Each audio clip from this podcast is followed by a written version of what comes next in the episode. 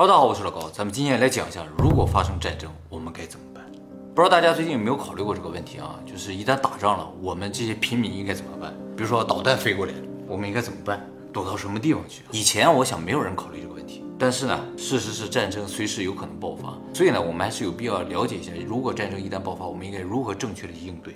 这样不仅可以增加我们生存的几率，也可以减少痛苦和损失。其实我想，所有国家的政府呢，应该都有发布应对战争或者恐怖袭击的这种指南。只是平时这些东西大家根本用不到，所以呢，没有人关心它在什么地方，也没有人去读它。像日本的话，由于它是一个多灾多难的国家，所以他们的内务省下面专设了一个网站，叫做国民保护门户网站。上面呢就明确说明，如果日本遭到武力攻击或者是恐怖袭击的时候，我们这些普通平民应该如何去正确应对。今天呢，我们就把这个内容介绍给大家啊。那么这个指导内容上来就说。国家发生战争或者恐怖袭击的时候，国家的各级政府会紧密联合进行应对。但是这些事情什么时候发生，在哪里发生，以怎样的形式发生，是很难预测的，而且必然会对很多人产生重大的影响。所以，真的有一天发生恐怖袭击或者战争的话，如果每个国民都不知所措，很有可能会引发应对上的延迟，甚至发生新的危险，造成被害扩大。所以呢，国家会通过电视、广播、手机短信等手段，迅速向每一个国民传达正确的信息。大家也应该确保这些获得信息的手段啊，并且和周围的人、同事、同学、邻居通力合作，冷静应对。为了做到这一点呢，希望大家平时能够设想这些事情的发生，和你的家人一同思考你们可能遇到的情况，适当的准备是必要的。在日本的时候还准备了很多，到这边来了就没怎么准备的是吧？上次火警响了。什么准备都没有，什么准备都没有是吧？其实不管在什么地方的话，都应该准备一下啊，即使没有自然灾害。那么这个指南的目的呢，是为了告诉大家，如果遇到突发的武装冲突或者恐怖袭击，应该如何正确的行动，以及平时我们应该进行怎样的准备。这些应对和准备和其他的自然灾害，比如地震、火灾等，有很多共同点。所以哪怕不是为了战争，也希望大家能够对这些内容有一定的理解。首先，如果一旦发生战争或者恐怖袭击啊，这个袭击已经发生或者可能发生的区域会拉响警报，以提醒周围所有的人，这附近呢会有大范围的危险发生。这个战争的警报和普通空袭的警报的声音稍有不同，但是大体啊是一个意思。听过？没怎么听过是吧？就是没听，就是没听过。不过啊，大家第一次听也不会感觉到意外。啊，这个警报响起之后呢，当地的政府会通过电视、广播、大喇叭或者是广播车，向该地区所有的人通知什么地方发生了什么事情，然后政府希望大家怎么做。所以大家需要做的事情就是，一旦听到了很大声的警报，就要立刻打开电视或者广播，确保获得信息的手段，以了解现在正在发生什么。这种警报呢，哎，在一般国家可能不太常见啊，但在日本偶尔会有。三幺幺的时候发生海啸的时候就有一个警报。在那之后了。呗报吗？对，灾害的速报是吧？到手机上哎。那么在政府发出行动指导之前呢，还有很多事情大家也是可以做的啊。比如说，如果你在屋子里面，首先你就要关紧门窗，关闭煤气、水电和排风系统啊，就是空气循环系统要关掉。为什么？一会儿我会讲。然后呢，远离门窗还有墙壁，在屋子的正中央坐下来。如果你在屋子的外面的话，要立刻躲避到附近坚固的建筑物内或者地下的设施之中。如果你正在开车，要尽快的把车辆停放在道路以外的地方，比如说停车场。如果你不能停在停车场等道路以外的地方，就要停在路边，以保障救援车辆可以正常通行。如果你要离开自己的车去避难的话，不要把钥匙拿走，把钥匙留在车里。这样的话，就是如果有救援车辆需要移动你的车辆的话，也可以立刻移动。接下来大家需要做的事情呢，就是保障通信手段，比如说打开电视或者收音机。其实电视和广播这样的东西，现在年轻人可能比较少接触了。但是这两样东西在战争的时候是比较可靠的获得信息的手段，哎，而不是手机啊。我记得三幺幺的时候，我的手机很长时间是打不通的。嗯，最好的获得信息手段就是收音机。咱们家的防灾包里边有。对，防灾包里都会有一个收音机啊。呃，如果没有的话，大家可以考虑买一个啊。然后下一步呢，就是等待国家发出避难指示。避难指示主要就是引导大家去应该去的这个避难场所啊。大家第一时间躲到屋子里边、楼里边，这都属于临时避难场所啊。呃，像日本的话，为了应对各种灾难啊，在全国设有五万多个指定的避难场所。这些场所呢，会常年备有救灾的物资、食物啊、水啊、药品啊，而且这些建筑相对来说更为结实一些啊，设施也更为全面，比如有充足的厕所、医疗设备等。还有就是出发去避难场所之前，有几点需要注意。首先就是你离开家的时候要关闭水火电，冰箱的插头也要拔下来啊。其次呢，就是要穿一双结实的鞋子，穿长衣长裤，戴帽子，然后背上你的应急包出门就可以了。把门一定要锁好。这个应急包这个东西啊，不一定非要买，大家自己可以准备哈。里边有什么呢？我给大家介绍一下啊。一般要有一个人三天的水，大概一个人一天需要三升的水，所以三天是九升。这个水不仅用来喝，有可能用来洗手或者清理伤口。再一个呢，就是要有一到两袋饼干、巧克力两到三板。罐头两到三罐，适量的内衣，适量的现金、银行卡、身份证、手套、手电筒、毛巾、手绢、电池、收音机、火柴、蜡烛、湿巾、手纸、笔和本子。再就是常备药物，包括创可贴、纱布、止痛药、消炎药。剩下就是可能你自己必备的一些东西了，你你必须的一些药物啊。走的时候呢，要锁好门，和邻居打好招呼，然后呢，根据政府指定的路线进行避难。咱家钥匙就在邻居手，咱家就在邻居手里 啊。好，如果你周围发生爆炸，首先你要做的就是立刻趴下或者蹲下，保持较低的姿态。如果周围有瓦砾或者爆炸的碎片落下，请立刻躲到坚固的桌子下面，然后确认没有危险的情况下，迅速逃离爆炸发生地点。如果你所在的建筑物发生爆炸，就要立刻逃离这个建筑物。如果周围有警察或者消防员，请根据他们的指示行动。如果周围有浓烟，要用手绢或毛巾呢捂住口鼻。如果你被埋在瓦砾之下啊，不要用火机点火照明，不要着急将身上的尘土拍掉，就是不要去把这个灰啊扬起来。如果扬起来会吸入你的肺。为了让别人知道你在哪，最有效的方法呢是用石头敲击金属。大声喊叫可能消耗大量的体力，或者让你吸入大量的浓烟或者粉尘，所以喊叫作为最后的求生手段。这个他那个防灾手册里面有写。厚的黄皮书啊，有写啊，他有发吗？我就是看了这一页，看到这儿 啊，这很重要啊。好，刚才为止都是作为普通灾难的一种常规应对手段了，不是专门为战争准备的啊。接下来就专门针对战争啊。这个指导啊说，战争分为五种情况，分别呢叫小范围恐怖袭击、导弹袭击、地面袭击、空中袭击、核武器、生化武器袭击。这五种呢都有不同的应对方法。我们一一来介绍一下。第一种呢，叫特种部队游击队袭击或者恐怖袭击，就是有一小组人对于某一个固定的设施进行袭击。这种他说这种攻击的特点就是发生的范围可能比较小，但是啊，影响范围不一定会小，取决于攻击的目标和攻击的方式。他如果攻击的是核电站的话，这个影响范围可能会很大。再一个就是，如果是个恐怖袭击，这恐怖袭击就可能不择手段，使用生化武器或者脏弹。所谓脏弹，就是把放射性物质和炸弹捆绑起来形成这么一个炸弹。它不是核弹，它的威力不来自于核爆炸，但是它的危害呢却是核污染啊！它主要目的是为了产生核污染，它甚至有可能不爆炸，就在原地不停产生核污染。考虑到这种生化甚至核污染的威胁的话啊，如果你居住的地方周围发生这种攻击，大家要做的事情就是第一时间躲到建筑物的内部，最好是钢筋混凝土的建筑中，关闭换气系统，关闭门窗，防止有毒物质进入楼内，等待政府的进一步指示。政府会去想办法处理掉这个东西，你就要等待就好了，不要随便乱走，不要在外面，在外面有可能碰到这个化学物质或者核辐射。哦，所以要关闭门窗。对，第二种呢就是导弹攻击啊，主要指弹道导弹攻击。弹道导弹攻击啊，通常是大规模战争爆发最初的攻击方式，也是现代战争中最容易造成平民伤亡的一种攻击。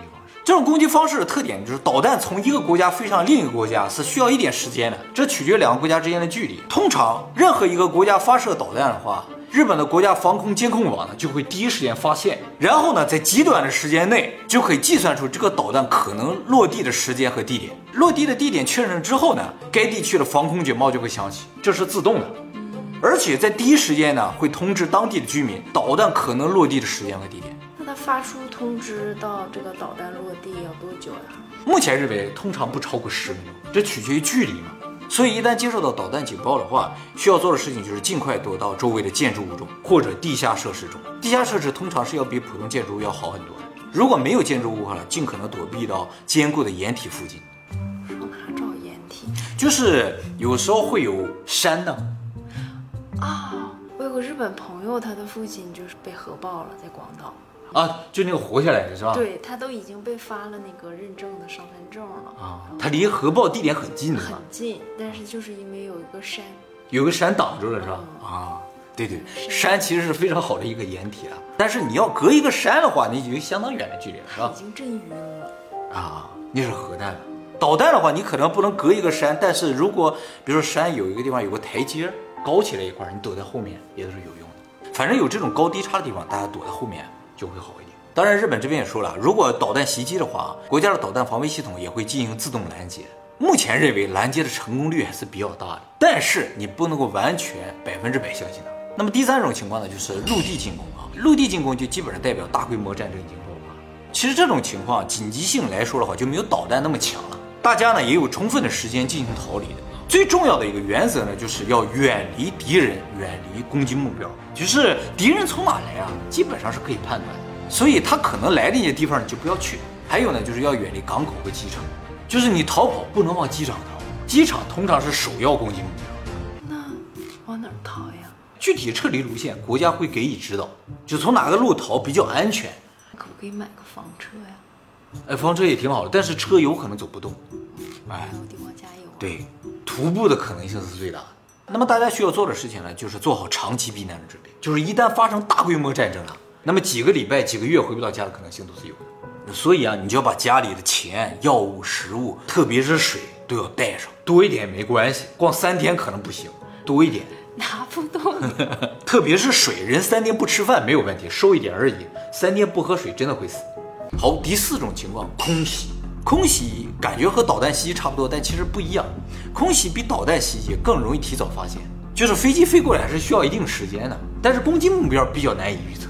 哎，就是飞机究竟要炸哪，你不知道。通常空袭呢，会主要针对大城市的基础建筑，比如说政府、电厂、水厂、仓库，甚至医院。空袭的主要目的就是瘫痪城市的运作。那么说到空袭，我就要说一下，在二战的时候啊，美国对日本进行大范围的空袭啊，主要空袭城市包括东京、横滨、神户、大阪、名古屋，这些城市几乎都被炸平了啊。那么广岛和长崎还被扔了原子弹吗。但是这些大城市里面有两个城市几乎没有遭到空袭，一个是京都，一个是奈良。为什么京都没有被空袭呢？这个后来美军有解释，他们的解释说，因为京都有较多的较高价值的世界文化遗产，如果空袭这些人类文化遗产，有可能引起世界舆论的讨伐，甚至呢被定义为反人类罪行。所以通常认为有较高价值的世界文化遗产所在地呢，被空袭的可能性是比较小的。那我能去哪儿住？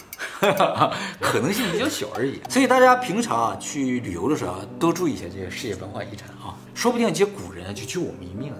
还有一个就是奈良，奈良倒不是因为是古都，美军也说了，没轰炸奈良的原因是因为奈良人比较少。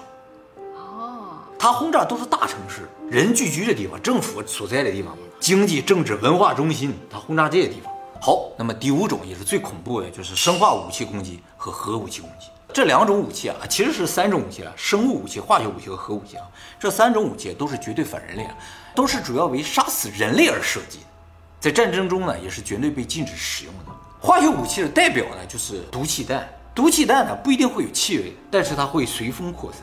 所以遇到化学武器攻击的时候，大家要注意风向，不要站在下风口，要站在上风口的高处，捂住口鼻，减少皮肤暴露。如果你在房子里的话，一定要保证房子的密闭性，而且注意不要吃到或者喝到受污染的东西。还有就是化学武器通常呢不会自行分解，所以呢国家会在第一时间对化学武器进行定性，并且进行专门的清理，也会对水源进行安全检测。在确定水源没有问题之前，大家也不要随便喝水。那么在国家清除了这些毒物之前呢，大家也要注意远离爆炸地点。如果怀疑自己被污染，首先就要剪掉自己的衣服。放入一个塑料的密封袋中，然后用水和肥皂清洗全身。还有就是，如果你发现眼睛有红肿、痒的情况，一定要尽快就医。都那样了，上哪就医去？其实也是有医生的。他说了，这个化学武器攻击啊，是一定要尽快就医的。就是如果就医晚了，就有生命危险。生物武器和化学武器其实类似，但是化学武器和生物武器有一点不一样，就是化学武器不会人传人，而生物武器有可能人传人。好，接下来我们说一下核武器攻击啊。核武器是目前已知最大的杀伤性武器，在任何情况下都是严格被禁止使用的。核武器的伤害一方面来自于爆炸本身的冲击波和热浪，另一方面来自于核污染。核武器和刚才的生化武器应对方法基本上是一样，尽可能躲在建筑物之中呢，保持密闭啊，减少皮肤裸露，尽可能清洗身体啊，这都是一样的。还有一点很特别，就是核爆的时候会有耀眼的光芒，大家不要看，你距离三十公里之外看到这个耀眼光芒都有可能刺瞎你的眼睛。那个人的亲戚就是核爆的时候被晃昏了，一下就昏过去了啊！一道白光，特别的亮啊。那么核武器还有一个非常可怕的特性，就是可怕的杀伤半径啊！一九四五年的时候，人类首次在战争中使用了核武器，当时投在广岛的这一颗炸弹呢，叫做小男孩。算是一个比较小的核弹。它爆炸的时候，一点二公里范围内的所有建筑物被夷为平地，三点五公里内所有建筑物没有说全部被推倒，但是全部被烧毁。七点四公里内的所有建筑物都被冲击波震碎了玻璃。你如果在窗户的附近的话，有可能这玻璃就全都扎到你的身上了啊！所以一定要远离窗户啊。那么这个爆炸当场就造成了七万人的死亡，后来受到核辐射的人渐渐死去。最后统计呢，这一颗炸弹实质上造成了超过二十万人的死，这还算是比较小的。人类历史上最大的一颗氢弹呢，是前苏联在冷战时期研制的，叫做沙皇炸弹。可以瞬间摧毁五十五公里范围内的砖瓦房屋，烧毁上百公里范围内的木质房屋。这个炸弹当时测试时爆炸了一个小时之内，所有的无线电信号中断，爆炸的冲击波波及范围达一千公里，并引发了里氏五点二的地震。这个爆炸范围一千公里啊，很多国家的最长的范围也没有一千公里。所以这个炸弹一旦爆炸，就可以毁灭一个国家。一个核弹通常认为是可以毁灭一个城市，这个氢弹。直接毁灭一个国家。那么这个氢弹的威力呢，相当于三千八百个小男孩。嗯，在地球爆炸史上排名第二，第一名呢就是毁灭了恐龙这个陨石撞地球，就是人造物，这是第一了。那么现在各个国家造出这个核弹究竟威力有多大，不太知道，但是推测大概是小男孩的一百倍以上，也就是说这个冲击波的范围也许能有一百公里。那么核武器可怕的点呢，也不仅仅是杀伤性的问题啊，就是核弹。一旦发射，它就不是一颗。全球的核弹系统啊是自动联动的，就是如果有一个国家的核弹发射了，其他国家的核弹有可能自动连续一起发射。就是你一往一个国家发射核弹，那个国家就要消失了。那个国家摁核弹按钮的人可能就十分钟之后就死了，他没有时间来反应去按核弹按钮。所以这些侦测网检测到如果有核弹发射了，其他国家核弹就会自动发射，而发射到哪去呢？是事先设好的。就按照那个轨迹发射，那也许不是他打的呢。啊，对，没有办法。所以一旦有一个国家发射核弹，很有可能全世界各个国家的核弹核混战就开始了，地球就毁灭，就毁灭了。而且发射核弹的国家，这个核弹也不是说我发一个试一试，不存在。说我发一个往这个地方看看，给你威慑一下，你们是不是就听我了？不存在，因为发一颗，别人就会发无数颗给你灭掉。所以要发就是发一堆，或者全发出去。都是自动的、联动的，因为大家没有时间计算落地地点。那这就是一个人类自动毁灭系统呀？其实倒不是有完全人类毁灭了，就是人类文明毁灭系统。因为什么哈？我说了，这些都是自动提前设置好的，他们设置的目标通常都是核拥有国，所以没有核的国家相对来说还安全一些。就是这有核的国家互相啪发一弹，大家都毁灭，这个可能性更大一些。哎，那上回那个比利时一战的时候。中立国不是也被？是啊，所以不好说嘛。就说核弹发射这个事情，一旦发生了，究竟会发生什么？这个全世界如何联动？人类是如何毁灭的？没人知道。但是要毁灭，我知道就是一天的事儿，这点可以确定，不是慢慢毁灭。目前全世界总共有八个明确已知有核的国家，分别呢是美国、俄罗斯、英国、法国、中国、印度、巴基斯坦、北朝鲜，还有一个以色列，不知道有没有。一直怀疑它有，因为在一九七九年九月二十二号的时候，美国的帆船座卫星系统呢，在南大西洋，就是南非和南极之间那个海洋上，监测到两道闪光，一个快闪，一个慢闪，这是原子弹爆炸时候的典型现象。不仅如此，日本设在南极的地震仪也检测到相同位置发生了地震，就说明这不光是闪光，真的是有东西炸了。经过各种数据分析吧，最后断定百分之九十是原子弹爆炸。但是没有任何一个国家承认在那做了核试验。后来怀疑，要么是南非，要么是以色列，而以色列的可能性更大。但是以色列到现在为止都否认这个事情，或者不承认。也就是说，这个世界上有可能有超过八个国家有核武器。那他不承认，别的国家就不会预先把它设置上，对对。那么现在全世界就爆出来的数据来说的话，总共有不到一万四千个核弹头。这些核弹头百分之九十都在美国和俄罗斯手里。因为美国有不到六千两百颗，俄罗斯有六千五百颗，合起来就一万两千多颗了，总共才不到一万四千颗。一个核弹就是一个城市。我看那个瑞士每家每户都有那个地下，专门躲避核武器。啊，对对对对，啊，不光瑞士有，其实欧洲国家、美国还有俄罗斯的大部分的家庭，就是原先的家庭里面都有这个叫防核地堡，这个是在冷战时期他们建的。那个时候啊，就天天害怕别人发核武器过来，所以都在地下挖一个防核地堡。这个防核地堡和普通的地下室是不一样的，它外边是有铅板，真的能够防核。而我们的地铁啊、地下停车场是没有防核铅板的，所以防护作用不会那么强。而且他们的这种防核地堡里面都是存有食物的，至少能顶个两个礼拜吧。但是，一般的地下室还有地铁里面哪有食物啊？所以实质上地铁并不是很好的防核设施，而且地铁那个地轨啊，就铁道上都是有电的，非常的危险。还有就是大部分的我们现在正常使用的商业的地下设施啊，都有很好的换气系统，这是非常糟糕的。一旦有核爆了，这个没有经过过滤的换气系统啊是非常危险的。其实人类啊，自从发明了核弹以来啊，就一直在研究怎么能够躲避核弹。在这方面最权威的机构呢，是美国劳伦斯利弗莫尔国家实验室。这个实验室就是美国研究核弹的实验室，它也同时研究防核装备。研究出来了。他在二零一四年给出一个报告，说怎么防核呢？目前认为最好的方法就是离核爆地点越远越好，到地下越深越好，就这一个防护方法。考虑到核弹从发射到落地不超过十分钟，而且落到什么地方不知道，所以逃远不现实，对不对？你可能越逃越近，因为不知道什么地方落，相对来说逃到地下就更为现实。这就是为什么他们挖这么多的地堡。其实啊，光有地堡也不行，就是你是可以躲到地堡里躲过核武器的爆炸，但是爆炸完了你是不能立刻出来的，你要在里面做好长期生活的准备。究竟要生活多长时间才能出来，取决于你离爆炸点有多近。你离爆炸点越近，生活的时间就要越长。比如说你在爆炸点一公里之内，你至少要在里边生活一年。你在三十公里之外的话，可能四十八小时之后就能出来，但是也是非常危险的，也是不要命的人才能出来啊。为什么？就是核爆之后一定会下雨，这个雨水就会含有大量的放射性物质落到地面上。如果你出来落到你的皮肤上，落到你身上，清理不掉的。当初广岛核爆的时候。说是一年之后，那个城市的核辐射量就跟普通城市差不多了。吃什么呀，在底下？就准备好一年的食物嘛。怎么可能？至少一年的水吧。再一个就是要有厕所了，上一年的厕所是吧？不过在这个时间的话，国家会派专门的部队来把它给清理掉。如果国家还在的话。好，说到最后，我们总结一下，就是根本还是希望战争不要发生啊！一旦发生的话，就只有灾难，没有任何好的事情。但是要考虑到发生的可能性不能排除的话，我们就要提前做好准备。作为平民的我们，能够做的最好的准备呢，就是提前离开，离开可能爆发战争的地方。如果不能够离开，就要按照我们刚才说的，找个地方躲起来，确保有效的信息来源，按照国家的指示离开。反正最终你也是要离开的啊，要么先走，要么后走。